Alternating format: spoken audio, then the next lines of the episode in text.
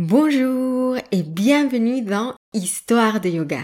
Je m'appelle Laura Harley et aujourd'hui j'ai le plaisir de démarrer avec vous la deuxième saison de ce podcast.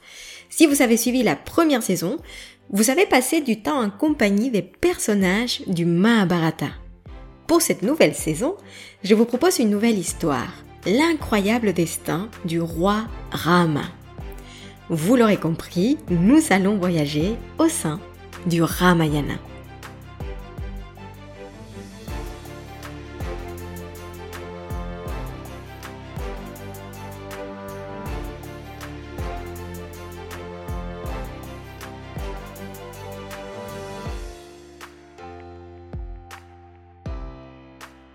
Alors, pour être honnête avec vous, au début, je n'aimais pas beaucoup, voire pas du tout, cette histoire. Je me sentais loin des personnages, je ne comprenais pas leurs actions, et lisant cette histoire pour la première fois à travers mes filtres de femmes occidentales du XXIe siècle, j'avais beaucoup de mal avec certains passages du livre. Mais grâce à vous et à votre enthousiasme pour cette première session du podcast, je me suis lancée sur cette nouvelle histoire avec un regard neuf. Car je ne pouvais pas passer à côté de ce texte si important pour les traditions hindoues. Et oui, Parmi les nombreuses traditions hindoues qui existent, nombreuses sont celles qui considèrent Rama, Ram ou Ramachandra comme une divinité majeure. Pour beaucoup, un avatar de Vishnu, le personnage de Rama et son histoire ont su captiver le monde et je dois l'avouer, cette histoire m'a captivé également. Après les nombreuses versions dans lesquelles je me suis plongée, je suis maintenant en mesure de vous raconter cette histoire avec autant d'amour et d'enthousiasme que les histoires du Mahabharata. Mais commençons déjà par le nom de ce texte. Quand on parle de Ramayana, nous pouvons trouver plusieurs traductions de ce nom. Rama nous indique bien qu'il s'agit d'une histoire du roi Rama, un roi qui aurait probablement existé avant les événements racontés par le Mahabharata c'est-à-dire vers l'année 2500 avant notre ère, selon l'expert Georg Fürstein. L'autre mot qui compose le titre de ce texte est le mot en sanskrit ayana, qui pourrait être traduit comme chemin, voyage, parcours ou encore trajet. Ainsi, le Ramayana devient la vie de Rama pour Georg Fürstein, la marche de Rama ou l'histoire du prince Rama pour Serge Démétrian, ou encore le voyage de Rama pour Linda et Jeunesse et Kumuda Reddy. Dans tous les cas, plusieurs versions s'accordent pour dire que s'il s'agit bien d'un voyage au sein littéral, il est question également d'un voyage spirituel, voire cosmique.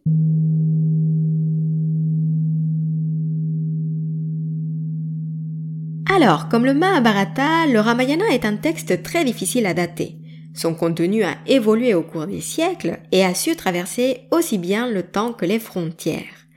Georg Fürstein place sa rédaction finale vers l'année 300 avant notre ère, tandis que Mark Singleton et James Mallinson, dans leur ouvrage Les racines du yoga, nous proposent une datation autour du deuxième siècle de notre ère pour le texte sous sa forme achevée.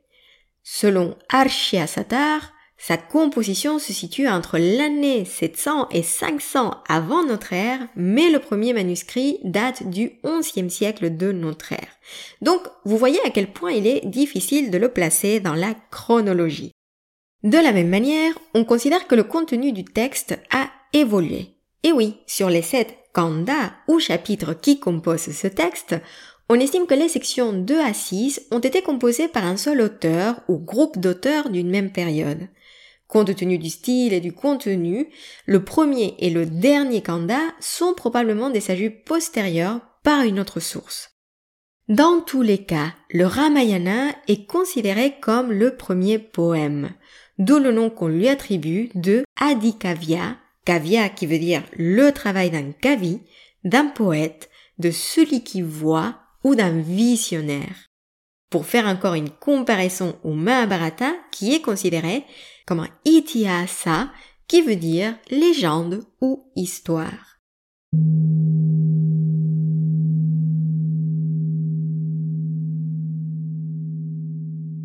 Et ce qui est génial avec le Ramayana est le fait que cette histoire fascinante a été racontée à des enfants comme un conte de fées et en même temps, elle fascine les intellectuels. Mais alors, quelle version choisir quand on raconte le Ramayana? Vous vous en doutez, plusieurs versions existent de cette histoire. Mais la plus connue, la plus prestigieuse et probablement la plus influente est la version du sage Valmiki, selon les nombreux experts comme Arshia Satar. J'aurai le plaisir de vous raconter l'histoire de ce sage et comment il a composé ce texte dans les prochains épisodes. Mais notons que même si le Ramayana est attribué à Valmiki, il est probable que le texte soit le fruit de plusieurs auteurs. En plus, parmi les différentes versions, il est difficile de savoir si la version de Valmiki est la première ou si c'était plutôt l'inverse. Dans tous les cas, quand on parle du Ramayana de Valmiki, aujourd'hui, lorsqu'on traduit ces textes du sanskrit, on prend souvent comme référence l'édition critique de 1975 du Baroda Critical Edition.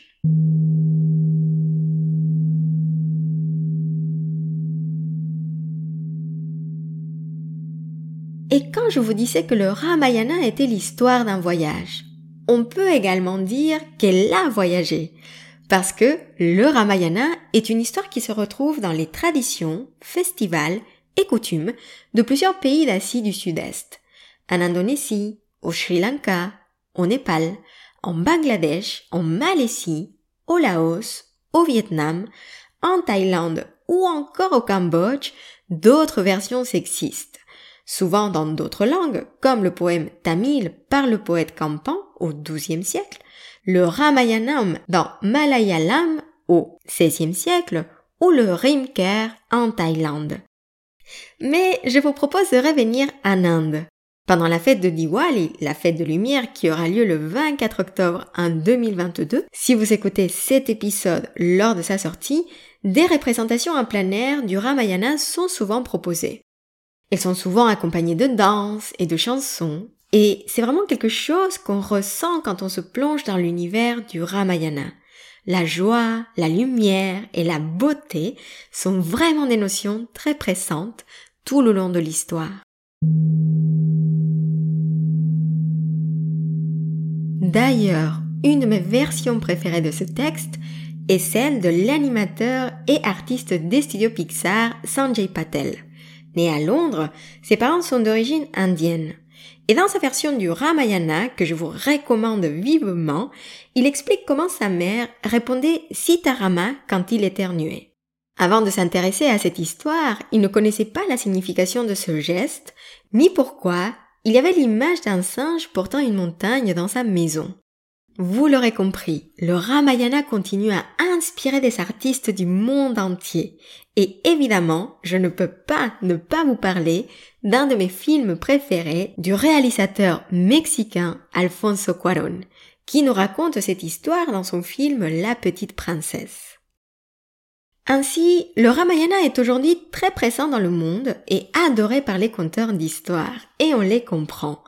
On dit que le Ramayana est synonyme de fortune et de prospérité. C'est pourquoi on chante, on récite le nom de Rama deux fois. Rama, Rama. Ceci me fait penser d'ailleurs à l'univers du yoga. Pour l'instant, on n'a pas eu l'occasion d'en parler, mais même si le yoga n'est pas présent dans le Ramayana de la même manière que dans le Mahabharata, on retrouve partout des liens entre le monde du Ramayana et le monde du yoga la posture de Hanumanasana ou encore les nombreux mantras comme Sitarama en témoignent.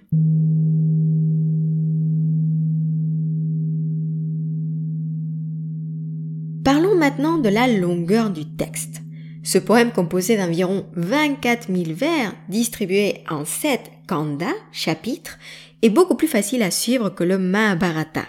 Même si les personnages de ces histoires vous paraîtront probablement un peu lointains, je vous rassure, vous serez beaucoup moins perdu cette fois-ci. Cette histoire est plus linéaire, plus simple, mais également passionnante. À travers les histoires du Ramayana, nous allons traverser l'Inde et nous arriverons jusqu'au Sri Lanka en compagnie du prince Rama et de sa bien-aimée Sita. Nous allons suivre les aventures du charismatique et adorable Hanuman et d'autres créatures magiques des forêts, et nous verrons comment le grand Rakshasa Ravana sera vaincu. À travers ces histoires du Ramayana que je vous raconte, bien évidemment à travers mes filtres et mes expériences, nous explorerons encore une fois en quoi ces histoires résonnent avec notre monde actuel. Les grandes épopées sont faites pour tous et toutes. Et donc, comme pour la dernière saison, je vous raconterai les aventures de Rama dans un langage accessible même si, évidemment, j'aurais voulu créer des vers aussi beaux que ceux de Valmiki, je ne suis pas poète et je préfère vous faire ce récit sous la forme de petits contes.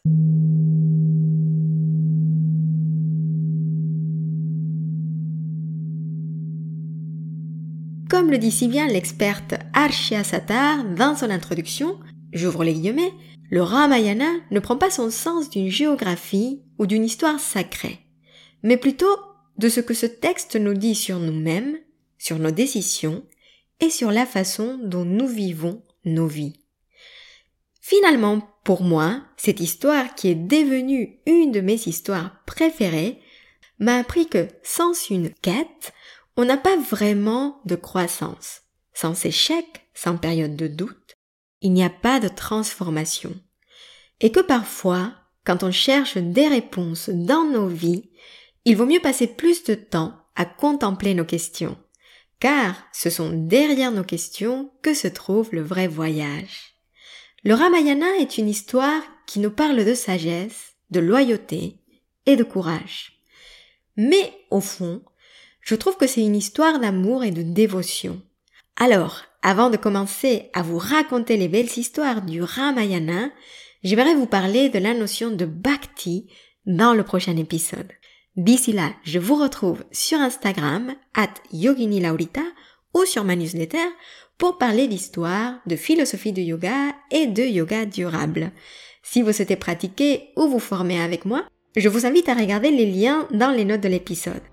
En ce moment, nous lançons avec l'incroyable Yogi Life notre programme Yoga ma création pour vous aider dans la construction de votre yoga et je relance le cycle des sessions live de ma formation certifiante de 30 heures autour de l'histoire et les philosophies du yoga. Comme d'habitude, je suis ravie d'échanger avec vous, donc n'hésitez pas à m'écrire ou à partager ce podcast si vous pensez que ça pourrait intéresser un ou une amie. Je vous souhaite une excellente journée ou une très belle soirée et je vous dis à très bientôt. Prenez soin de vous.